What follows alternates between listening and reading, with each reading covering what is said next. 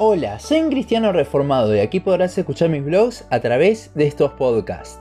Continuamos con la serie sobre los atributos de Dios y hoy vamos a ver un atributo que sabemos que Dios tiene pero nuestro día a día muchas veces ignoramos. Estamos hablando de la omnisciencia de Dios. Salmo 147.5 dice, Grande es el Señor nuestro, y de mucho poder, y su entendimiento es infinito. Al igual que la omnipotencia, la omnisciencia no es el atributo en sí, Tal como en la omnipotencia, el atributo es el poder, que al estar en su máxima expresión se le dice omnipotencia. En el caso de la omnisciencia vemos al conocimiento en su máxima expresión. Y si nos ponemos a pensar, tiene lógica que el Dios creador de todo sepa absolutamente todo. La omnisciencia no la vemos tal cual en la Biblia, pero sí vemos su esencia. Esta palabra viene de un conjunto de palabras en latín, omni significa todo y scientia significando ciencia. Al juntarlas vemos que sería toda la ciencia, siendo ciencia el conocimiento. Con esta definición vemos que en Salmo 147.5 que leímos antes nos da este mismo entender. Dios sabe absolutamente todo. ¿Qué queremos decir con esto? Bueno, es lógico que al ser Dios, el creador de absolutamente todo, lo sepa todo. Sin embargo, la Biblia nos muestra que su conocimiento va más allá. Versículos como Salmos 139.4 y Salmos 44.21 nos hablan de que Él conoce aún nuestras intenciones y pensamientos. De hecho, Jesús mismo nos muestra esto al decir tantas veces en los Evangelios que Él conocía los pensamientos de los fariseos. Dios nos conoce más que nosotros mismos. Quizás podemos estar engañándonos a nosotros mismos con algo, pero Él sabe la verdad. Además de esto, el conocimiento de Dios se extiende hacia el futuro también. Al estar todo dentro del plan de Dios y al ser Él soberano de todo, es lógico también que Él sepa absolutamente todo lo que va a pasar. Y no es que tiene la idea de lo que va a pasar pero no se fija en los detalles. No, él se fija en cada detalle. Mateo 10:30 nos habla de que sabe hasta cuántos cabellos tenemos en nuestra cabeza. Si eso no es detalle, no sé qué más es. Dios sabe absolutamente todo. Creo que el conocimiento de Dios se ve de muchas formas. Vamos a verlo en la creación.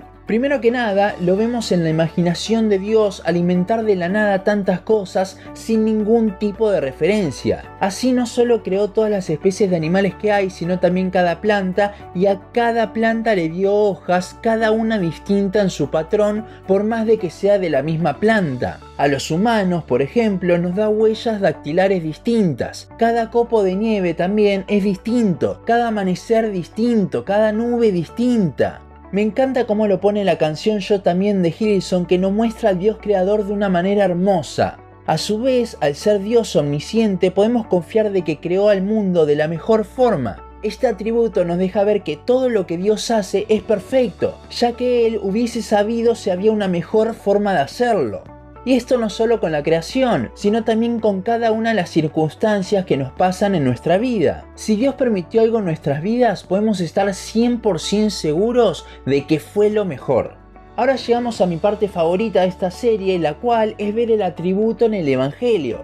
Siguiendo con lo que decíamos de que este atributo va de la mano con la perfección de las cosas, la omnisciencia de Dios nos revela que el hecho de que Cristo muera por nuestros pecados era la única y más perfecta forma de revelarse. De esta forma podemos apreciar aún más la cruz. Otra forma de ver la omnisciencia de Dios en el Evangelio es viendo cómo Dios sabía cada uno de los pecados que sus hijos cometerían y murió por ellos. Aquí también podemos ver cómo la omnisciencia de Dios tiene a su vez el amor, la misericordia y la santidad de Dios. Es algo impresionante que aunque vio absolutamente todos nuestros pecados, Él igualmente haya elegido morir por nosotros. La omnisciencia de nuestro Señor creo que es algo que nos humilla en cada aspecto, ya que quizás podamos engañar a las personas, pero a Dios no, Él sabe todo lo que hay en nuestro corazón. A su vez, Él sabe cada uno de los pecados que cometemos, lo cual debería avergonzarnos. No hay pecados ocultos para Dios, ya que Cristo tuvo que morir por todos ellos.